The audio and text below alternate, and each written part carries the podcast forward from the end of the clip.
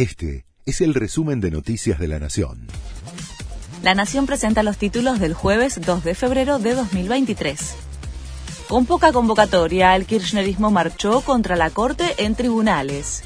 Organizaciones sindicales, movimientos sociales y partidos políticos vinculados al kirchnerismo le reclamaron al presidente ampliar la integración de la Corte y que avance contra los magistrados por decreto en caso de que el juicio político que comenzó a tratarse en el Congreso no prospere por el bloqueo opositor. Anticipan que habrá nuevas subas en el precio de la carne entre marzo y abril. Referentes de la actividad ganadera aseguran que los cortes tenían un retraso frente a la inflación. Además, indicaron que en los próximos meses va a haber una mayor demanda de los consumidores por una cuestión estacional, mientras que habrá menos oferta por el efecto sequía.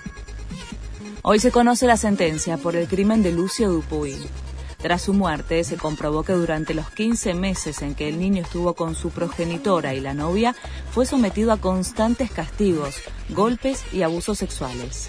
Las acusadas de asesinar al niño pidieron no estar presentes durante la lectura del veredicto, que será a las 12 echan al director de un zoológico en México por comerse a cuatro animales en la cena de Año Nuevo.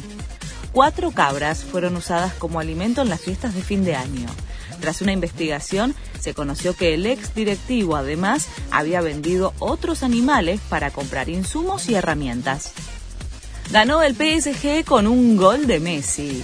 El club parisino volvió a ganar en la liga francesa y le saca cinco puntos de diferencia al escolta en el campeonato.